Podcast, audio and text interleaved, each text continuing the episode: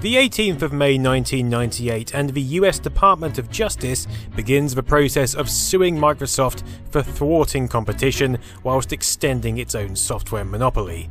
Pretty heavy stuff, but to understand how we got to this point first, let's rewind just a little.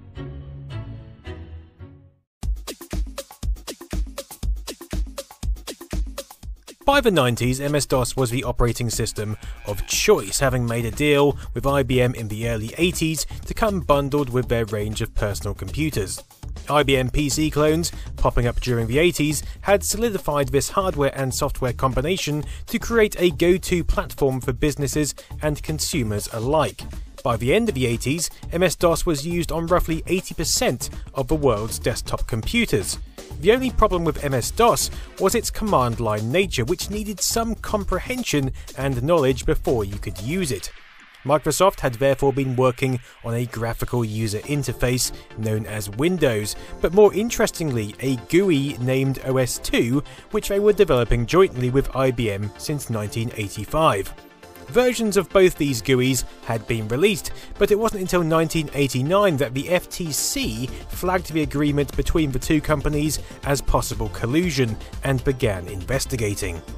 You see, most countries have rules to try and maintain competition in markets and stamp out devious practices which aren't in consumers' interests, although they're not always enforced.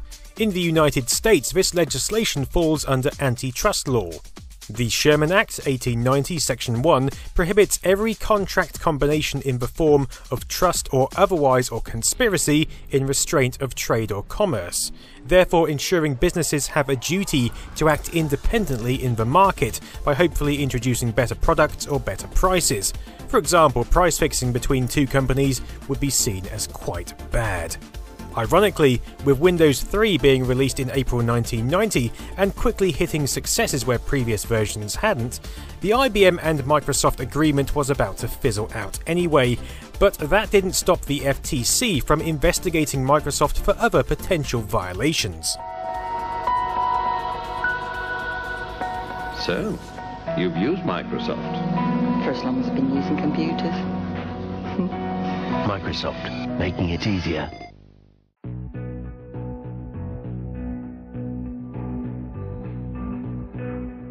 Operating, if you'll forgive the pun, in a $1 billion plus market, the continued success of Microsoft's newly revamped Windows experience led to significant revenue and significant market share. Now, Section 2 of the Sherman Act states that every person who shall monopolise or attempt to monopolise any part of trade or commerce among the several states is committing an offence. The courts have interpreted this to mean that although a monopoly isn't unlawful, it can be if acquired through prohibited conduct, such as exclusive dealing, price discrimination, product tying, or predatory pricing. And so it was that in March 1991, the Federal Trade Commission began their inquiry into whether Microsoft had entered into this realm of prohibitive conduct with its current operating system monopoly. Their main concerns being that Microsoft were tying other products to the sale of Windows, including the likes of Paintbrush and the Write word processor, whilst also having exclusive knowledge of their development strategy, giving them a significant advantage over competition in developing new software and even peripherals to take advantage of their latest upgrades. However, the FTC seemed to change their focus from month to month, moving to finally homing in on the licensing tactics Microsoft used to publish their operating systems to PC manufacturers, including a 60% discount for every PC they sold, whether it included their OS or not. Meaning PC manufacturers had a pretty good case for exclusively using Microsoft's operating system. This was later changed to insist that every PC had to have their OS to obtain any bulk discount, Following the end of their deal with IBM, they were now working the field to ensure that products like Novell's DR-DOS and IBM's OS2 were kept out of the market. Of course, these two companies were just some that had kept up the pressure on the FTC to dig deeper. Investigations continued in various forms until December 1992, when the FTC concluded that Microsoft had engaged in anti competitive behaviour, now also with the backing of the Competition Division of the European Union. An FTC official was quoted as saying we need to fix this thing without killing the goose but laid the golden egg. Despite various measures the FTC could have imposed, Microsoft simply agreed to a 1994 consent decree which supposedly limited its ability to lock out competitors. However, the one word assessment from Bill Gates on its effect was simply nothing.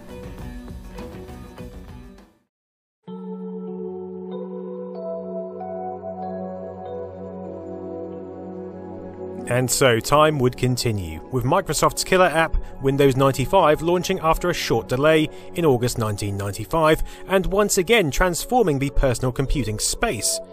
For many rivals, this was an even deeper nail into the coffin, and even technically more advanced competing products such as IBM's OS2 Warp were left with little hope. But here was now the age of the internet and crucially the World Wide Web, and seemingly something Microsoft weren't quite ready for, at least not enough to build it into the core of their new OS. It was a little program called Netscape Navigator which had been leading the charge on this new avenue since early 1995, and for those wanting to get on the information superhighway, it was the natural choice, whether they were using Windows 3.1, 95s, Linux, a Macintosh, or even OS 2. After all, it was technically free for non commercial users, although Netscape called this an evaluation release.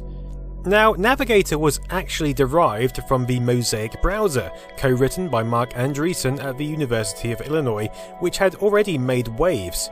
With Andreessen leaving Illinois, he was forced to change the name of his work, and so the company Netscape was formed with Navigator as the browser.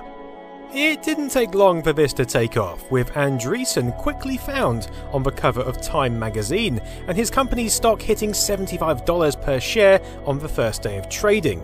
The World Wide Web was hot, and for once Microsoft wasn't at the centre stage. In fact, according to Andreessen, it was quickly going to fall by the wayside, stating, we really want to reduce Windows to a buggy set of device drivers underneath the browser, which would be the new top layer that people would interact with.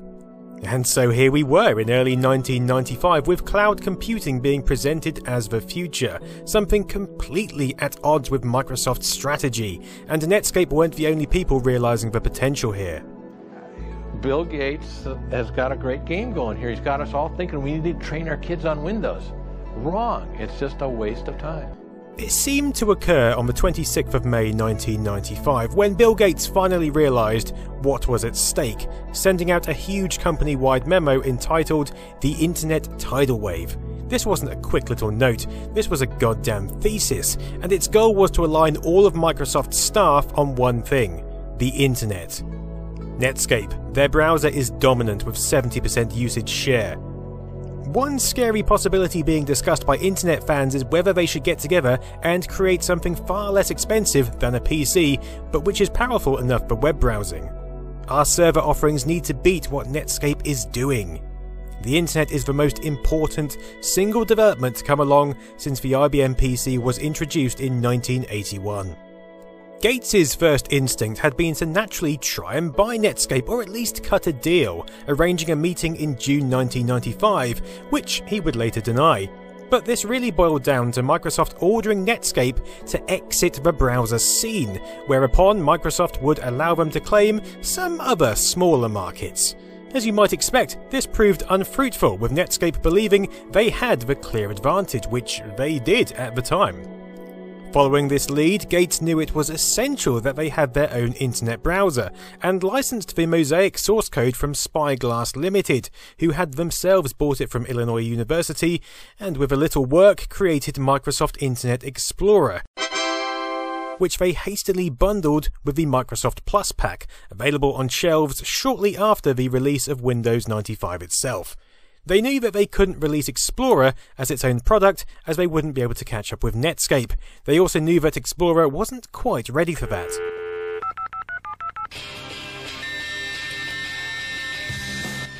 Even though the first iteration of Internet Explorer tried its hardest to include all the features of Navigator, it was based on early Mosaic code, meaning it was quite behind the curve. Even still, people had to buy the Microsoft Plus pack for some $50 to obtain it, In contrast, they could still just grab Netscape Navigator from a cover disk for free, and away they went. From Microsoft's perspective, this was somewhat less than ideal, and so their next move was clear. Internet Explorer would be bundled with subsequent releases of Windows 95 from 14th of February 1996 onwards. What's more, existing owners of 95 could simply obtain Service Pack 1 and have the same functionality, thereby not only crumbling Netscape's price advantage, but also creating a more hassle free route of getting on the internet. This bundled version was also Internet Explorer 2, which had been given a thorough overhaul by Microsoft's developers, attempting to integrate all the features of Navigator and thereby erasing any qualitative edge Netscape held. Microsoft had also begun the process of integrating IE heavily with the Windows operating system, making it difficult for a user to opt for another browser. As you can imagine, Netscape were fuming. Their answer was to hire attorneys Gary Reback and Susan Creighton to fight their corner. If you were going to hire people, these were the right people to hire. Reback had suffered with guilt after helping sell a fledgling software company, Dynamical Systems Research, along with its founder Nathan Myhrvold, to Microsoft in 1986, whose team and technology paved the way for Microsoft Windows 3 and Microsoft's domination.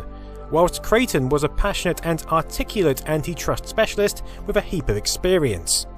Reback and Creighton quickly got to work operating on the sound basis that Netscape and other competition could be effectively eliminated altogether.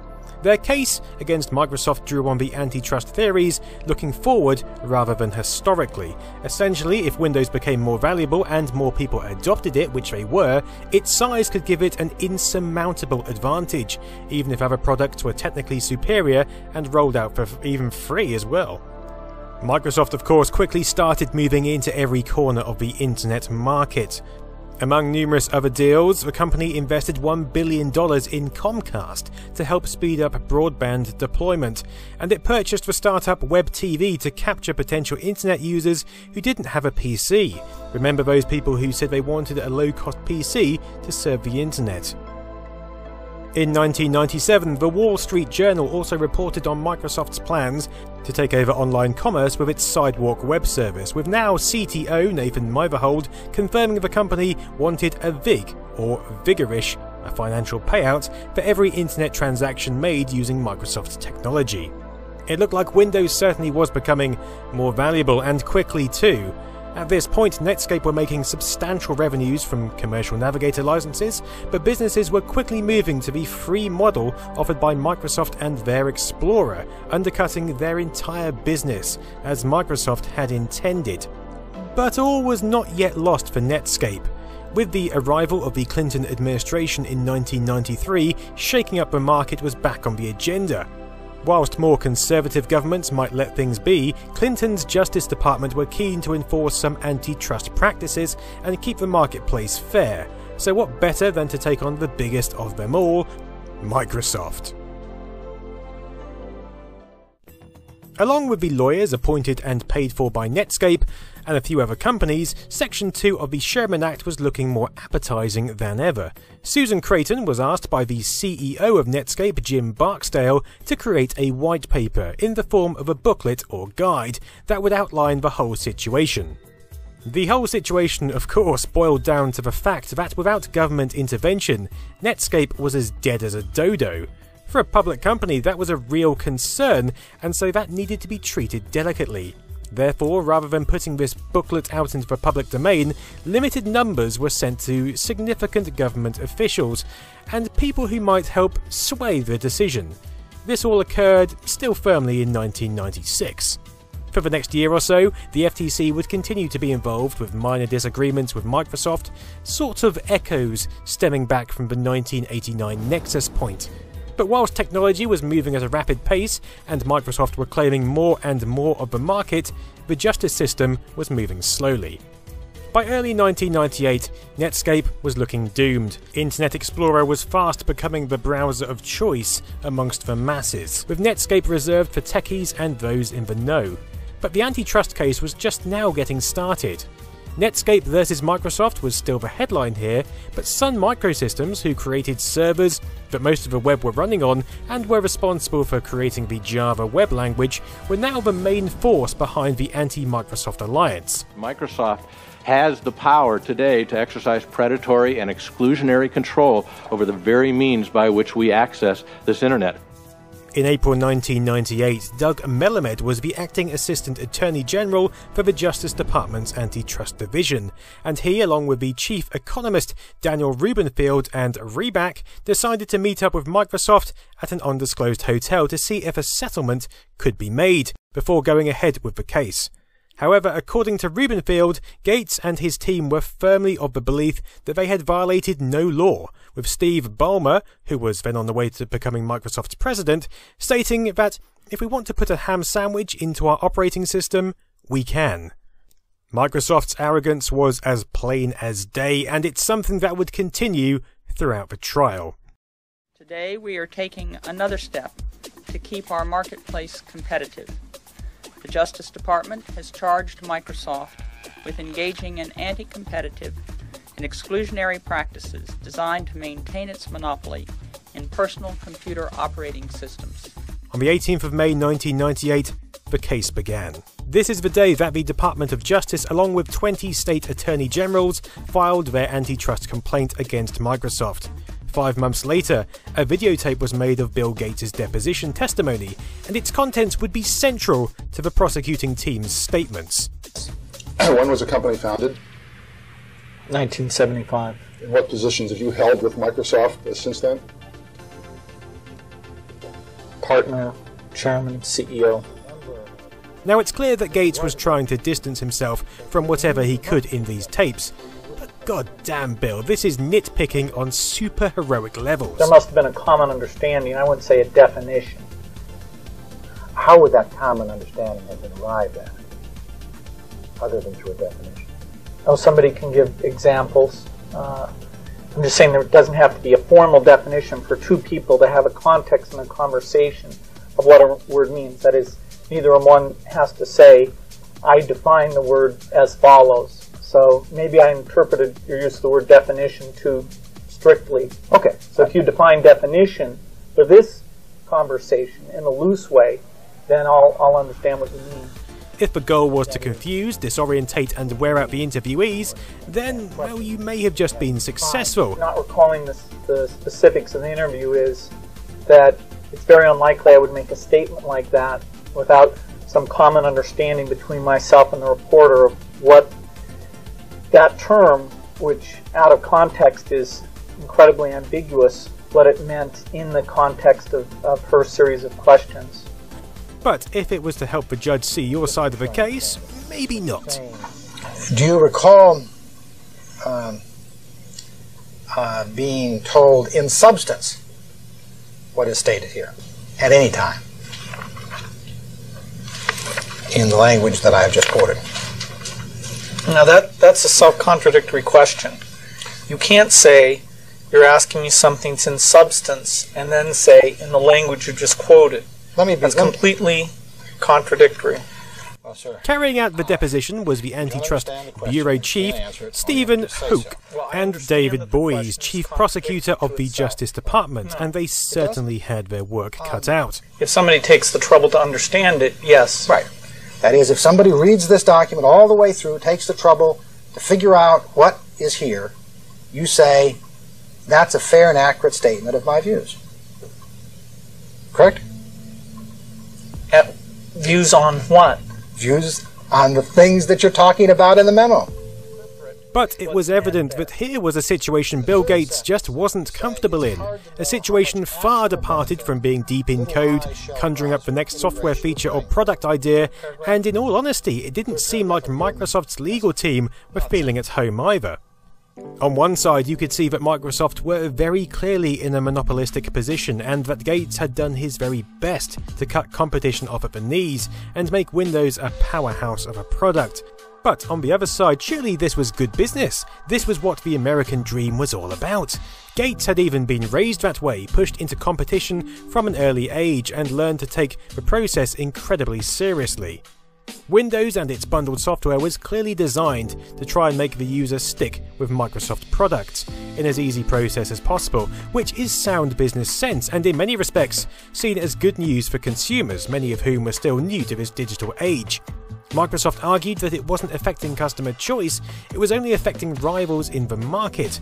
However, it was quickly evident that Microsoft were actually stemming innovation in some respects, even their own innovation, to extract the most financial gain from consumers as possible. Here then was a trial followed with incredible scrutiny by the press, appearing on magazine covers and newspapers regularly, often ignoring the other companies complaining about Microsoft and still focusing on Netscape versus Microsoft. On a few occasions, Microsoft's legal team showed footage which was clearly doctored. On one instance, a title bar miraculously changed in the middle of a demonstration, as they tried to prove that removing Internet Explorer from Windows 98 would have a negative impact on performance and therefore was an integral part of the operating system. These slip ups were what kept the public engaged, as they watched one of the biggest companies in the world desperately trying to prove their case. But the prosecution time and time again went back to Gates' emails and deposition, featuring aggressive phrases such as crush them and take away their oxygen supply. What you might normally class as office banter, kept firmly behind doors, was now being viewed in a very dim light. One often featured phrase was knife the baby to describe killing off the competition. At one point, Gates snapped, Look, look, this is called capitalism. We create a product called Windows. Who decides what's in Windows? The customers who buy it.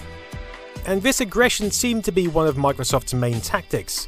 But an advantage David Boies seemed to possess was an incredible memory, managing to remember reams and reams of emails off the top of his head, putting Microsoft's defense team under pressure time and time again as they tried their best to maintain as much freedom to innovate as possible. Microsoft had hired a media representative called David DiGenova, who went on to be part of Trump's legal team, to try and frame Gates in a positive light during the hearings, but what the court and public saw on camera was a different person. Someone undoubtedly intelligent, but also deceptive, arrogant, and manipulating. At a December 1998 press meeting hastily arranged and conducted via satellite hookup, Gates would angrily snap I had expected Boies to ask about competition in the software industry, but he didn't do that. He's really just out to destroy Microsoft. The next day, papers ran with the headline Destroy Microsoft, confirming Gates was a very worried man. And you know who else should be worried? You should be.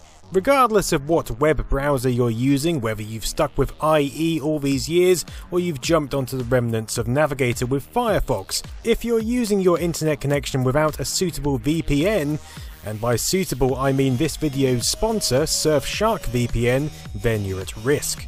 Now, I've spoken about Surfshark before, in fact, they've sponsored a few of my videos and helped grow my channel, but this time, until the end of December 2019 at least, I've squeezed an even better deal out of them.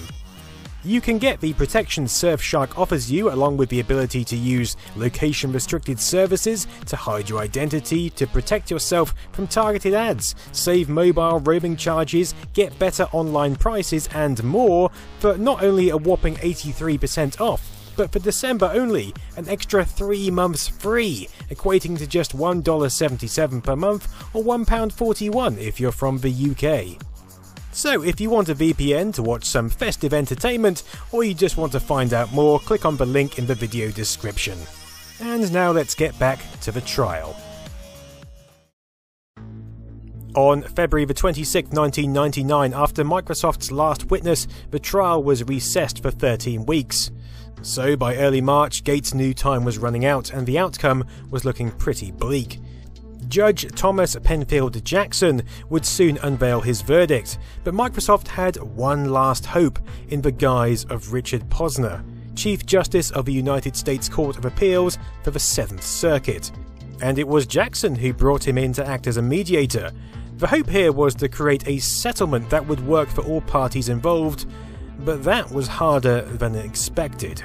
The millennium had now ticked over, After many days and 14 drafts, Posner asked Gates to sign his name to a proposal.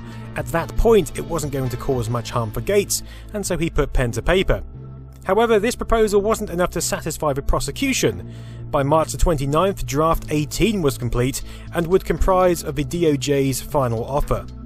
This document not only required that Microsoft set a uniform price list for Windows, but to stop creating exclusive contracts with ISPs and content providers, as well as opening up its programming interfaces to allow third parties to have the same inside opportunities as Microsoft.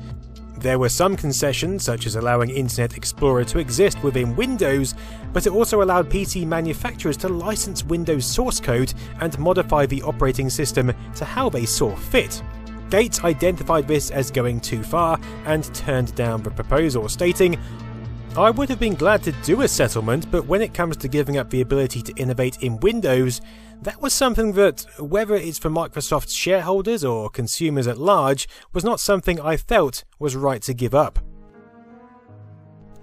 On April Fool's Day, although no April Fools, the mediation was declared a failure, and so Jackson would deliver his final verdict on the 3rd of April, but not only stated Microsoft had a monopoly over PC operating systems and that it wields power in ways that harm American consumers, but also that it was guilty of almost every other count brought against it. Two months later, the DOJ and representing states requested that Microsoft be split in two, one division to deal exclusively with the operating system side of business, the other for all other applications. This was potentially a killer blow for Microsoft and would see its share price plummet, wiping out more than $200 billion in wealth almost overnight. By the 7th of June 2000, Judge Jackson had agreed to the proposed remedy and the breakup order was made. Despite this ruling, we believe the courts will ultimately find that all of Microsoft's actions have been completely legal and good for consumers. This ruling actually went against convention, where a set of follow on hearings should be implemented, allowing both Microsoft and the government to explain the pros and cons of the remedy, but seemingly Jackson had had enough. Of course, with this being out of the ordinary, Microsoft appealed, and it wouldn't take long for it to be sent back through the system for review. Things had of course happened in this time frame. Bill Gates, although remaining chairman of the board, had now appointed Steve Ballmer as company's CEO, deeming he was more suited to the public spectacles and requirements the company was now facing. George Bush had also taken the presidency, and both people and ideals were again being shuffled about. And so it was that a DC appeals court would reverse Jackson's breakup order in June 2001, and it was at this point that the Justice Department stepped in and settled the case. It was noted that Judge Jackson had consented to behind the scenes interviews with top newspapers and magazines, comparing top Microsoft executives to drug dealers and Gates himself to Napoleon, they found no evidence of actual bias, apparently, but the actions of the trial judge were deemed to seriously taint proceedings and question the integrity of the judicial process.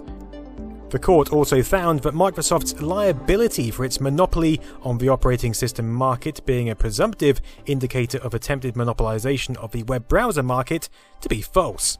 A final judgment was completed in November 2002, and although the court ruling that Microsoft had behaved in an anti competitive manner remained intact, key for Microsoft, the punishment was a lot, lot lighter, especially when you consider that the technical committee in practice would have massive difficulties actually enforcing it. This settlement eliminates the uncertainty of the lawsuit and enables Microsoft to focus on the future.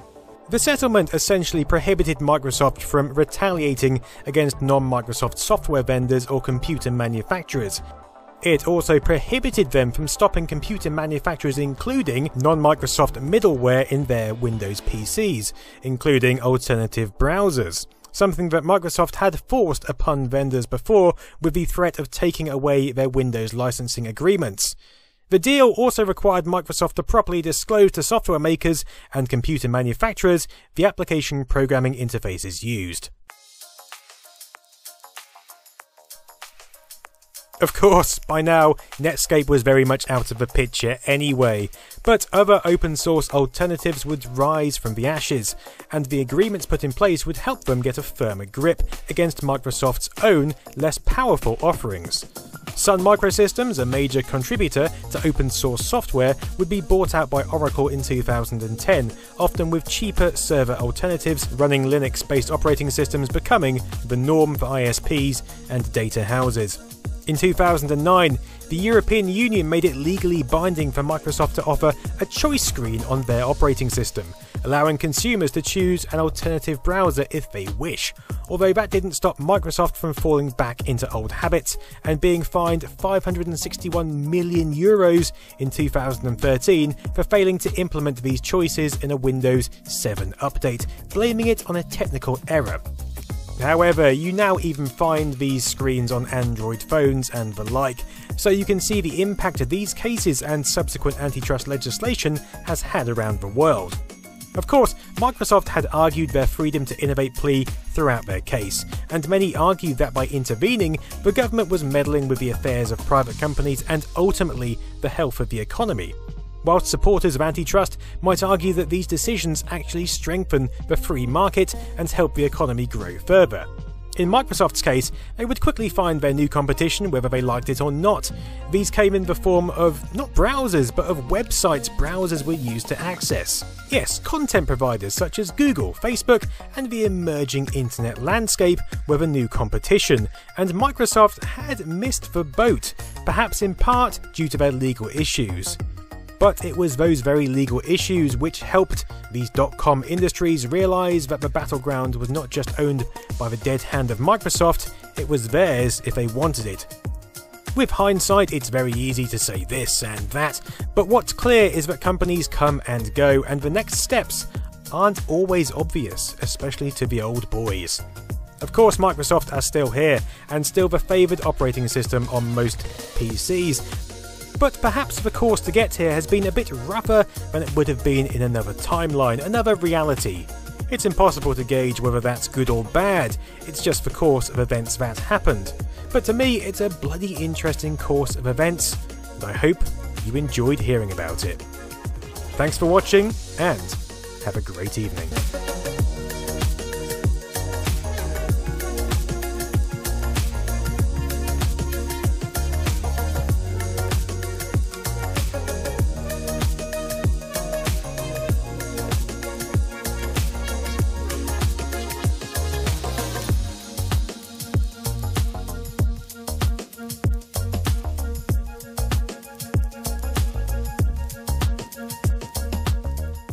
Hi, I'm John Green. This is Crash Course U.S. History, and today we have finally reached the Clinton years. Bill Clinton and I are really quite similar, actually. We were both brought up in the South. We both came from broken family. Well, no, not actually. Also, I did not attend an Ivy League university.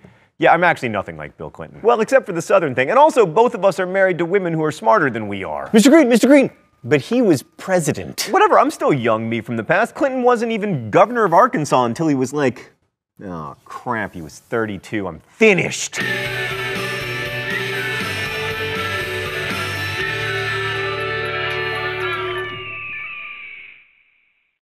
So Clinton's presidency was focused on domestic policy and a sex scandal. In fact, his campaign war room famously featured a sign that read, It's the economy, stupid.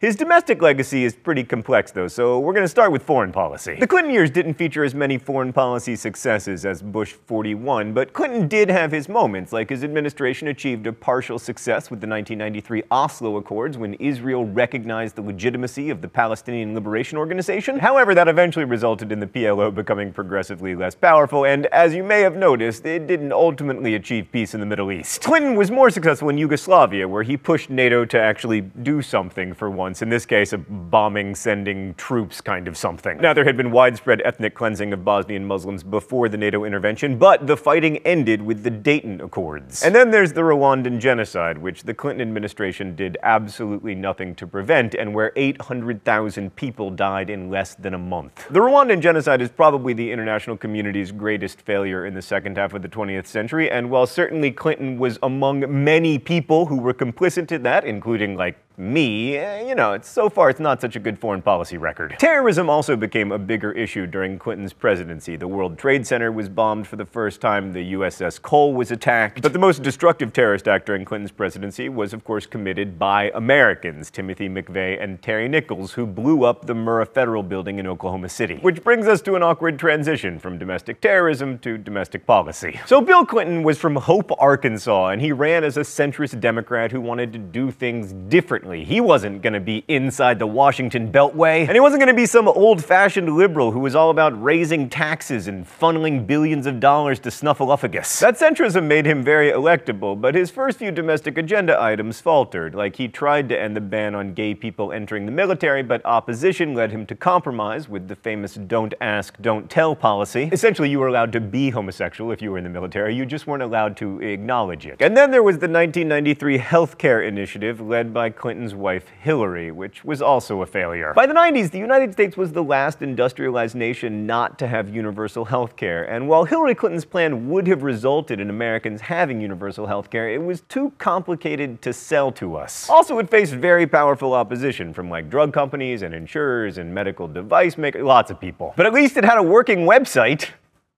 What's that, Stan? There was no web? What did they use? Like a like a mobile app or something?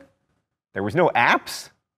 I thought we were in modern history. So, on the heels of these failed policy initiatives, in 1994, Democrats were swept out of Congress and Republicans took control of both the Senate and the House. The new Speaker of the House, whose real name was Newt Gingrich and who would later run for president despite being named Newt Gingrich, issued something called the Contract with America. It promised to cut government, cut taxes, cut regulation, overhaul welfare, and end affirmative action. And this led to a government shutdown in 1995 over an inability to reach reach a budget agreement between the Congress and the President, which in turn made all of these new congressional Republicans very unpopular with the American people as a whole and played into Clinton's political strategy of triangulation. His strategy was to campaign against radical Republicans while co opting some of their ideas. The most obvious example was his declaration in January 1996 that the era of big government is over. Spoiler alert, it wasn't. There has been no president since World War II who decreased the size of the government, and that will change whenever, because all of the things that actually cost the government a lot of money, like Social Security and Medicare, are very popular, and both of those programs benefit old people who vote disproportionately because they have nothing to do since Murder, She Wrote was canceled. However, Clinton did actually shrink parts of the government, with policies like the Telecommunications Act of 1996, which deregulated broadcasting. But Clinton's signature economic policy was welfare reform, aka the Personal Responsibility and Work Opportunity Act of 1996. This law replaced the Aid to Families with Dependent Children program, which had given money directly to poor mothers. But with Clinton's welfare reform, states received block grants that came with strings attached, including work requirements and time limits for total benefits. Welfare rolls plummeted, and many economists see this as the rare bipartisan victory in the 1990s, but it's still controversial, and many liberal people felt that Bill Clinton had betrayed them. But Clinton still remained popular through much of his presidency, largely because it really is the economy stupid, and the economy got better. In fact, by the time Clinton left office, unemployment was below 4%, which hadn't happened since the 1960s. That meant there should have been inflation, but somehow there wasn't, possibly because of increased global competition that kept wages down and also energy prices that were remarkable remarkably low as worldwide oil production increased. Microchips made it possible to develop loads of new products like personal computers and DVD players and video games and cell phones and crash course. And computers completely transformed the American workplace. I mean, until the 90s, people would go to work and they would sit in their offices at their desks and they would I don't know what they did because they didn't have computers. How did anything get done before computers? I mean, how were books written? How was The Godfather edited? How was this globe made? I mean, did some individual human hand sculpt it from clay? So no wonder the economy got better. We'd stumbled on the biggest innovation since like wheels. And during the Clinton administration, we didn't just have computers, we had computers that began to connect to each other. I'm referring, of course, to the internet, which might have remained like a military communications network if computer scientists and entrepreneurs hadn't worked out how to use it to sell things. This was the beginning of the e-commerce boom, which would be followed by an e-commerce bust, but then another e-commerce boom, which would eventually give us websites where you can buy Crash Course DVDs like dftba.com, and also lesser known e-commerce sites like eBay and Amazon. Oh, it's time for the mystery document? The rules here are simple. I read the mystery document, I either get the author correct or I get shocked. Okay, here we go. The information highway will extend the electronic marketplace and make it the ultimate go between, the universal middleman. Often, the only humans involved in a transaction will be the actual buyer and the seller. All the goods for sale in the world will be available for you to examine, compare, and often customize. When you want to buy something, you'll be able to tell your computer to find it for you at the best price offered by any acceptable source or ask your computer to haggle with the computers of various sellers. Information about vendors and their products and services will be available to any computer connected to the highway. Servers distributed worldwide will accept bids, resolve offers into completed transactions, control authentication and security, and handle all other aspects of the marketplace, including the transfer of funds. This will carry us into a new world of low friction, low overhead capitalism, in which market information will be plentiful and transaction costs low. It will be a shopper's heaven. Stan, that sounds like something that Amazon founder Jeff Bezos would say. No? Dang it, Bill Gates! Let me tell you how much I enjoy this. None. Ah, oh, the information superhighway. It made all of this possible, including my shock pen. Yeah! Now, one of the lessons of history is that good news for someone is almost always bad news for someone else, and that was certainly the case with the longest period of economic expansion in American history. Increased use of information technology facilitated the globalization of manufacturing, and the pressure to manufacture cheaply pushed wages down and encouraged companies to locate factories in countries with lower environmental regulations and also lower wages wages. That's great for companies, it's good for prices, arguably good for workers in the developing world, not so great for the environment or for American workers. The deregulation of finance also contributed to global growth. Capital could flow more easily anywhere in the world, but this also meant that it could flow out easily, making financial crises more likely and more widespread. The growth of free-flowing capital in the 1990s created a world in which the crash of 2008 was more or less inevitable. But before that, we had the crash of 2000. As money flowed into the stock market, bubbles developed. And in some ways, this was more problematic than it used to be because a much greater percentage of Americans had become investors in stocks, an actual majority of them by the year 2000. And many of these investors were buying into these hot new dot-com stocks. In fact, the tech-heavy NASDAQ exchange soared in 1998 and 1999. And then it lost 80% of its value in 2000 when the bubble burst. It turns out that the Pets.com business model of selling you dog food at a loss is not a sustainable business model. Although to be fair, Amazon's been selling stuff at a loss now for 20 years and they're still at it, so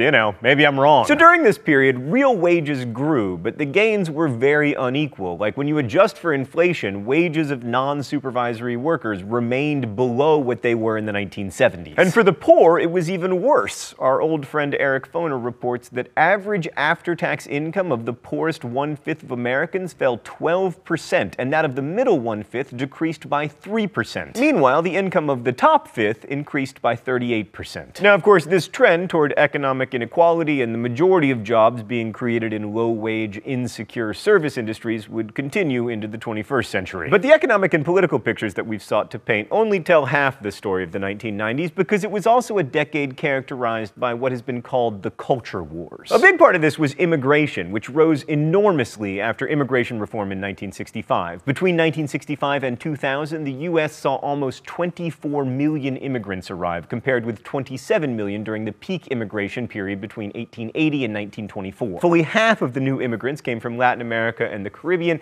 35% came from Asia, only 10% came from Europe, and most of them were from the former USSR and the Balkans. As had always been the case, most immigrants were attracted by labor opportunities, but now more were highly educated. In fact, 40% had college educations. Let's go to the thought bubble. Latinos were the largest immigrant group by far, with Mexicans making up the largest contingent, and by 2007, Latinos would replace African Americans as the second largest ethnic group. Latinos suffered disproportionate poverty, and despite significant economic gains during the 1990s, African Americans still found their economic opportunities limited. According to Eric Foner, in 2007, the total assets of the median white family stood at $87,000. For black families, the figure was $5,400. Diversity also increased in other ways, like single-parent families became more accepted, which was essential as 50% of marriages ended in divorce. Out-of-wedlock births declined, primarily because teenagers were practicing safer sex, and teens and adults were cohabitating before or instead of marriage. Eventually, the mom, dad, and 2.4 kids standard American household became only one of a number of accepted options for families. Gay and trans people became increasingly visible in the national consciousness as a result of the GLBT rights movement, and it was becoming safer for people to come out of the closet. On the other hand, the AIDS epidemic, which disproportionately affected the GLBT community, was disastrous. By 2000,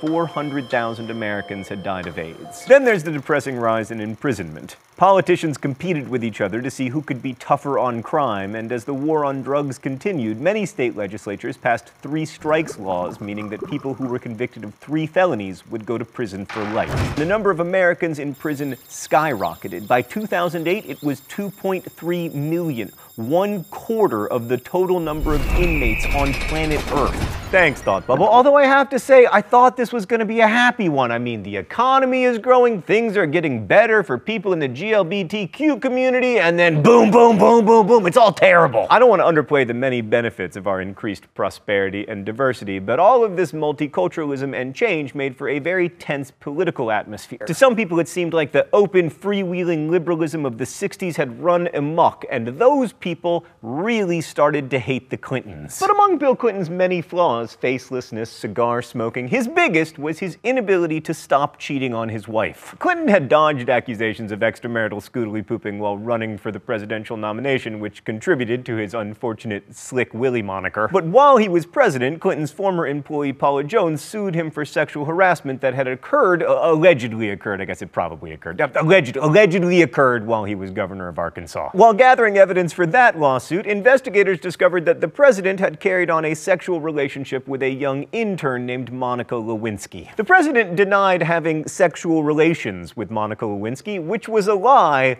unless you are President Bill Clinton and have a very narrow definition of sexual relations. That lie to a Justice Department official was the basis for articles of impeachment for perjury and obstruction of justice. And so it was that the President of the United States was impeached for saying that he didn't have sex with a woman that he did have sex with, unless, of course, you define sex very narrowly, and it all depends on what your definition of is is and etc. In early 1999, Clinton was acquitted of these charges in a congressional vote that went right down party lines, and he served out the remainder of his term, but he was significantly weakened. Also, he served out the remainder of his presidency sleeping on the couch. So the 90s were a really pivotal decade to the world that we live in right now, a globalized, multicultural, Instagram-filtered world. But as we became more globally connected, political divisions grew within the United States. And this became especially problematic because with the growth of the internet, it was easier than ever ever to only hear voices that you already know you agree with, to live inside of an echo chamber where your news doesn't necessarily resemble your neighbor's news. In some ways, Bill Clinton directed these changes, but in most ways, they directed him. But that's what I find so fascinating about history. Even the fancy people who get their heads on the chalkboard, even they are subject to historical forces.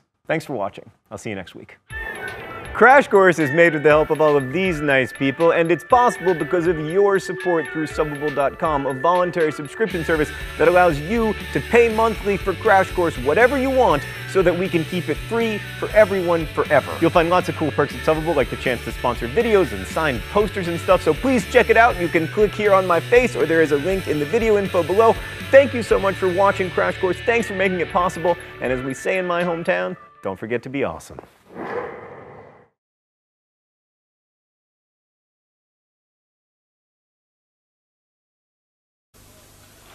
Ich habe einen Traum, dass sich eines Tages das amerikanische Volk endlich erhebt und die Prinzipien seiner Verfassung verwirklicht.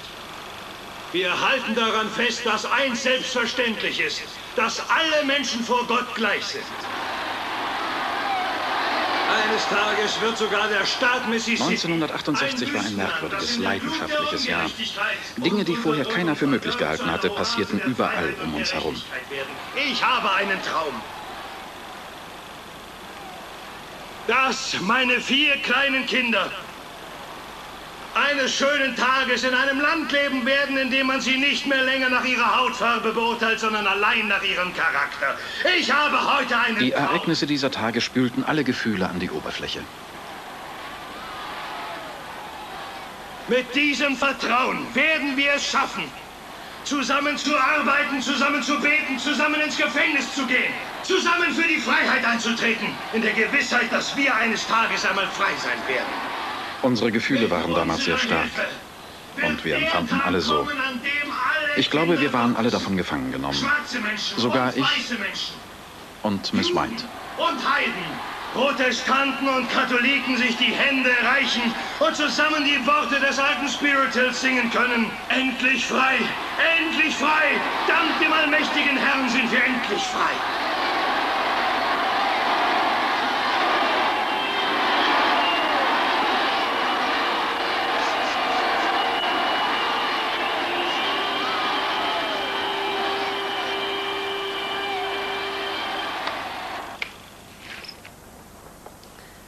Nicht wahr, Kinder?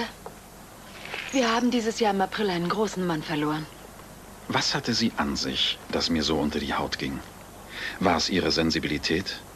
Ihre Wärme? Ihre Intelligenz? Was meinst du, Leslie? Vielleicht war es all das. Vielleicht war es auch mehr. Vielleicht viel mehr. Kevin? Äh, ja? Stimmst du mit Leslie überein, dass die Rede die Meinung der Leute über die Bürgerrechte verändert hat? Ja, mhm, ja, tue ich. Äh, wie glaubt ihr, hat sie die Auffassung der Leute beeinflusst? Niemand? Kevin. Durch die Rede hat ein Haufen Leute erstmal gemerkt, dass Amerika nicht so perfekt ist, wie sie es gerne möchten, solange nicht jeder Mensch dieselben Rechte hat. Oh, dieser Blick. Den Blick vergesse ich nie. Die Art, wie sie ihren süßen Kopf zur Seite neigte, während wir uns in die Augen sahen. Wirklich gut, Kevin.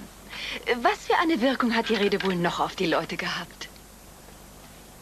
Kevin.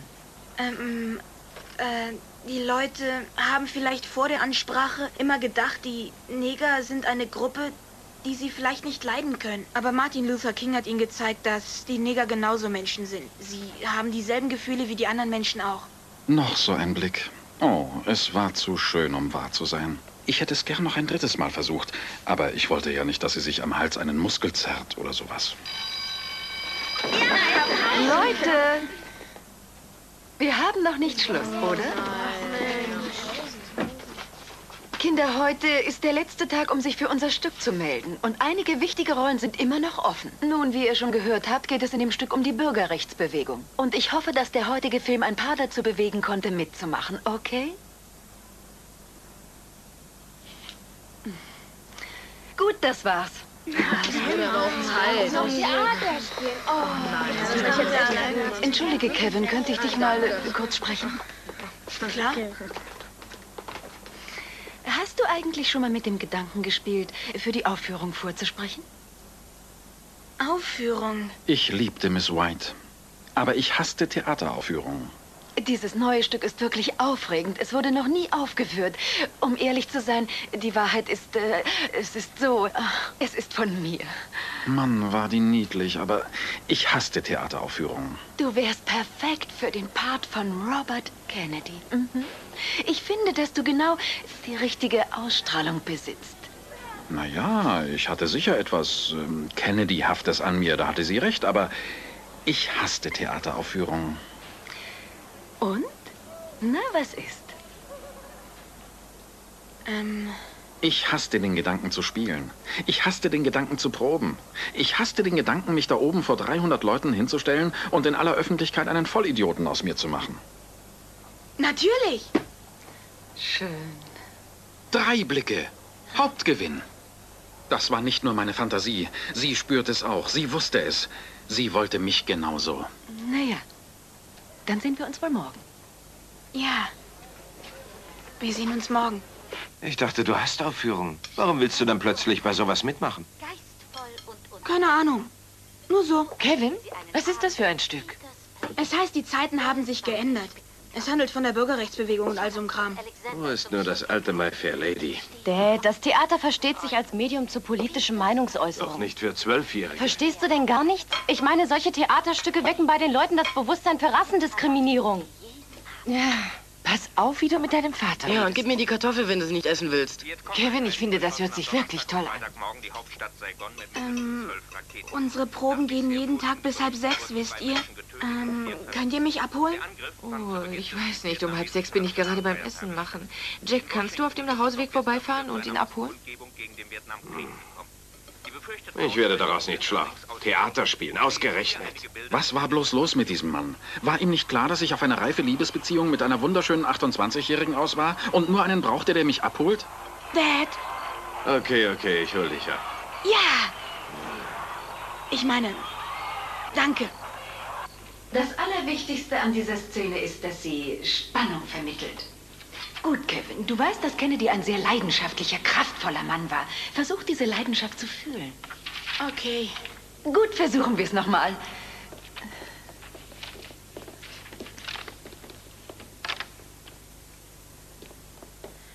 Ich bin Justizminister Robert Kennedy und möchte gern zu Mr. Hoover vom FBI. Gehen Sie gleich rein, Mr. Kennedy. Mr. Hoover, ich sehe es gern. Wenn Sie mich mehr unterstützen würden. Die Farbigen kämpfen für ihre Rechte und wir müssen ihnen dabei helfen. Wollen Sie mir vorschreiben, wie ich meine Behörde leiten soll? Nein, ich habe lediglich gesagt, dass wir Dr. King, soweit es in unserer Macht steht, unterstützen sollten. Dieser Mann ist eine Bedrohung für die amerikanische Lebensweise. Ja. ja. Nein, ist er nicht.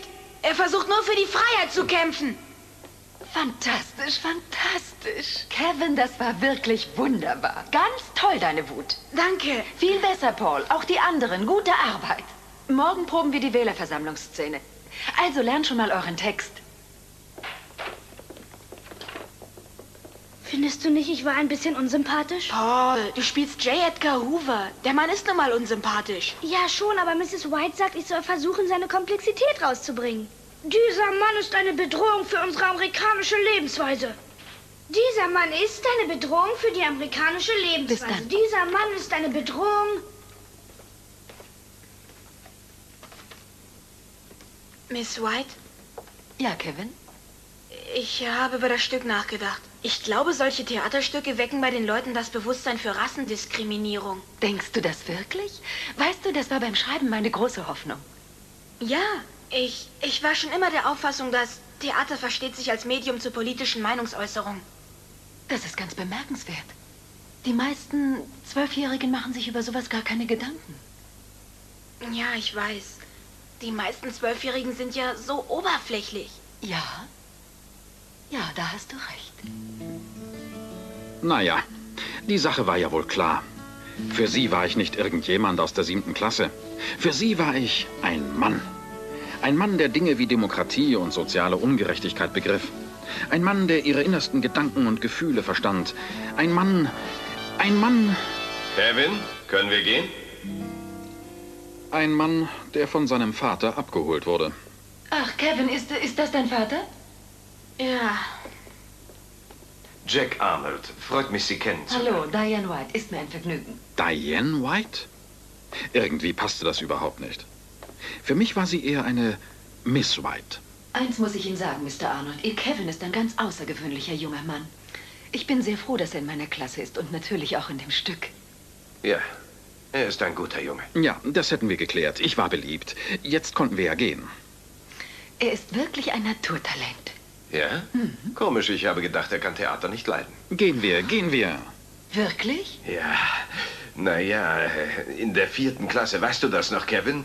In der vierten Klasse hat er bei der Schulaufführung Puh den Bären gespielt. Und genau bei seiner wichtigsten Szene mit Ferkelchen vor der ganzen Schule samt Eltern ist sein kleines Bärenkostüm aufgeplatzt wie ein Sofakissen. Also, Jack, können wir endlich los?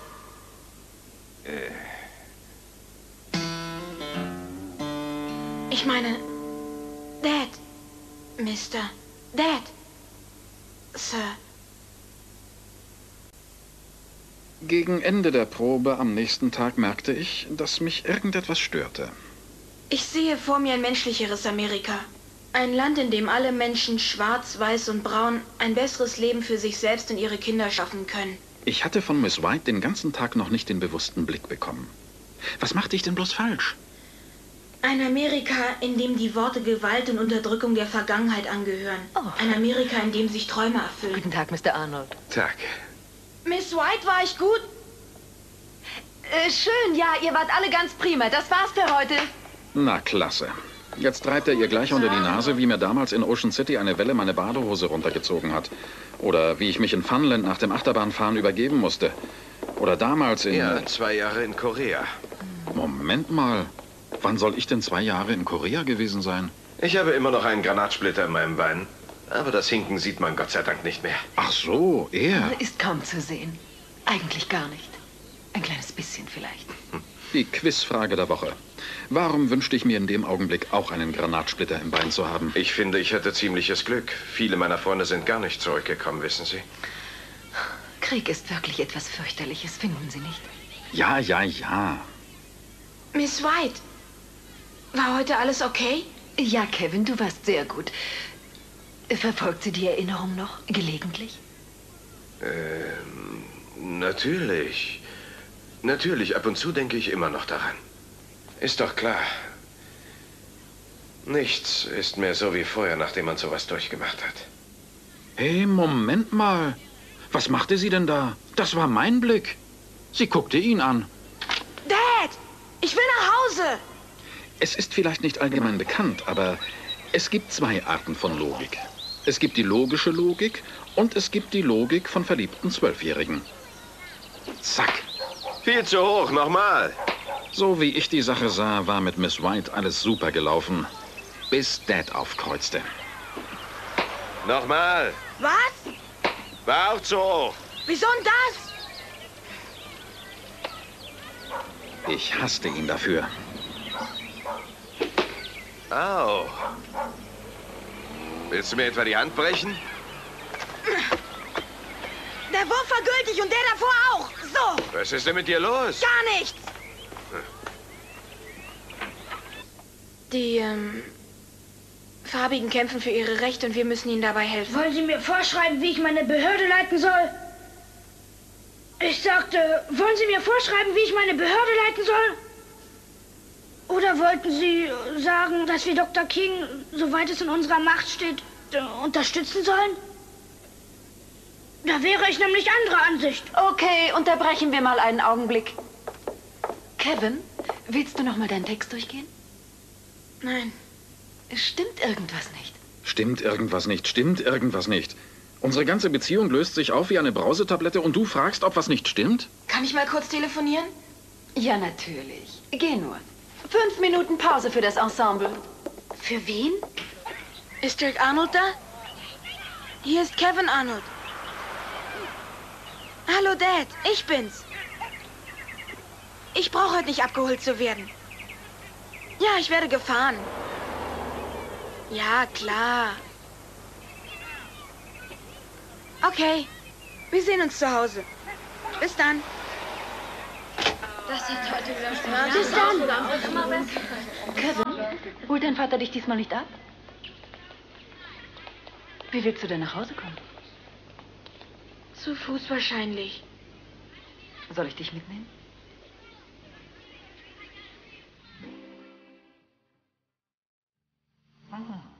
Hallo.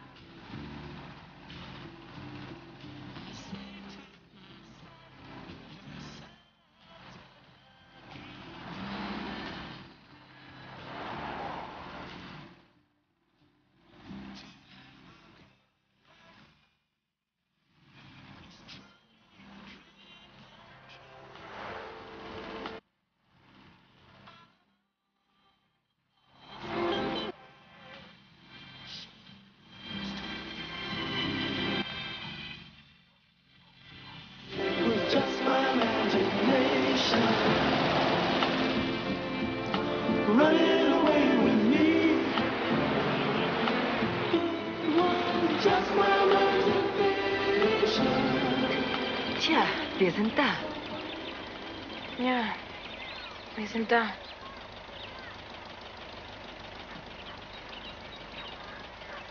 Ich wollte, dass irgendwas passiert. Ich wusste nicht was. Ich wusste nur, dass ich nicht aus dem Auto raus konnte, bis etwas passierte. Wann musst du zu Hause sein, Romeo?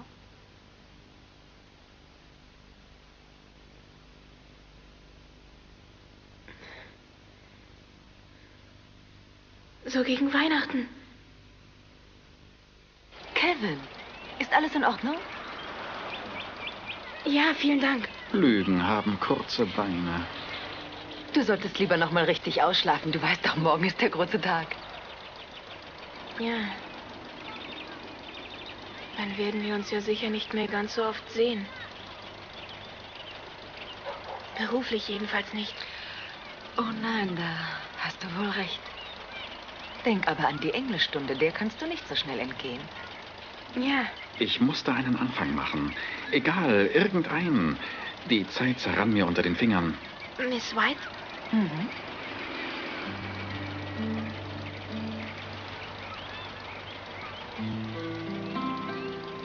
Sie sind wunderschön. Danke, Kevin. Willst du vielleicht über irgendetwas reden? Nein, ich wollte nicht reden. Ich wollte sie in meine Arme nehmen und sie auf den Mund küssen. Ich wollte es so sehr, dass ich dachte, ich platze gleich. Sie saß direkt neben mir, einen halben Meter entfernt. Warum brachte ich es nicht fertig? Warum gehorchten mir meine Muskeln nicht? Immerhin war sie eine Frau und ich war ein... Und da sah ich es.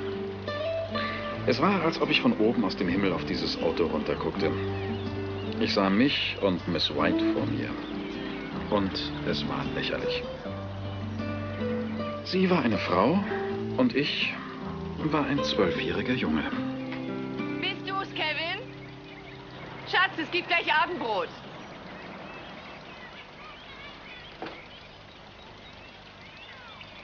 Tja, dann gehe ich jetzt. Wiedersehen, Miss White. Danke fürs Mitnehmen. Wiedersehen, Kevin.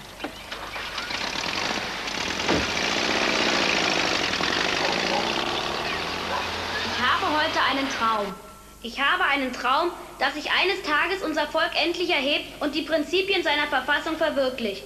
Wir halten daran fest, dass eins selbstverständlich ist, dass alle Menschen vor Gott gleich sind. Ich habe einen Traum, dass eines schönen Tages jedes Tal aufgefüllt und jeder Hügel, jeder Berg abgetragen wird. Als ich an diesem Abend hinter der Bühne wartete, fiel mir der Tag ein, an dem ich mich in Miss White verliebt hatte, damals im Klassenzimmer. Ich dachte daran, wie sie bei Martin Luther Kings Rede geweint hatte und daran, wie nah mir das gegangen war. Das ist unsere Hoffnung. Darauf baue ich, wenn ich wieder in den Süden zurückkehre. Und was soll ich sagen? In meinem tiefsten Innern glaube ich wirklich, dass Miss White mich auch geliebt hat. Es war keine Liebe, die am richtigen Leben Anteil haben konnte. Aber das heißt nicht, dass es sie nicht gibt. Mit diesem Glauben schaffen wir es, zusammen zu arbeiten, zusammen zu beten. Zusammen Plötzlich wusste ich, was passieren würde. zu gehen. Ich wusste, was ich gleich tun würde. In der Gewissheit, dass wir eines Kevin, Tages frei sein werden. Du bist gleich dran. Mit unserer Hilfe wird der Ich Tag würde kommen, anfangen an dem alle Kinder Gottes, zu weinen. Hey, hey, Kevin, was ist mit Juden dir? und Heiden, Protestanten und Katholiken, Ich sollte jeden Moment raus, um vor 300 Leuten eine Rede zu halten. Und ich war im Begriff zu weinen. Endlich frei, endlich frei. Dank dem allmächtigen Herrn sind wir endlich frei.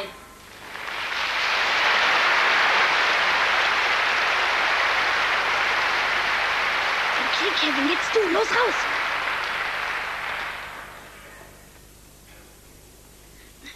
Nun mach, Kevin.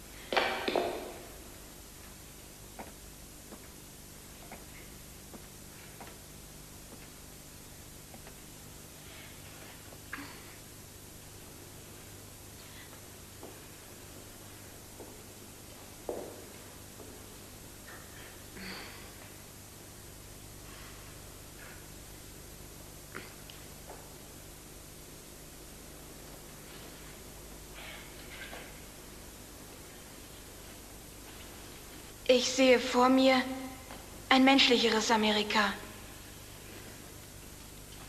Ein Land, in dem alle Menschen, schwarz, weiß und braun, ein besseres Leben für sich selbst und ihre Kinder schaffen können. Ein Amerika, in dem die Worte Gewalt und Unterdrückung der Vergangenheit angehören. Unsere Antwort ist die Hoffnung für die Welt. Sie heißt, auf die Jugend zu bauen. Denn es ist die Jugend, die die Zukunft in ihren Ich Händen weiß nicht mehr, wie ich diese Rede durchgestanden habe. Ich erinnere mich nur noch an all den Schmerz, die Wut, die Enttäuschung Und all die Liebe, die miteinander verschmolzen und durch meinen zwölfjährigen Körper strömten, während ich sprach. Einige Menschen sehen die Dinge, wie sie sind. Und fragen, wieso. Ich sehe die Dinge so, wie sie werden könnten. Und frage, wieso nicht.